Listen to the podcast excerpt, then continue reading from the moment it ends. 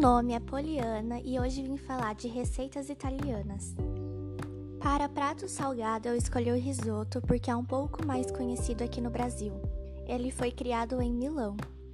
Em sua receita vai arroz arbóreo e contém vários tipos de sabores, mas o mais conhecido é o à base de açafrão. E para o prato doce, eu escolhi o pignoli porque eu achei ele muito interessante. Ele é um cookie feito de um pinhão, onde é encontrada na região mediterrânea. A massa do cookie é super fácil de fazer e a base dela costuma ser pasta de amêndoas, ovo e açúcar. Essas foram as receitas que eu trouxe, espero que vocês tenham gostado e até a próxima!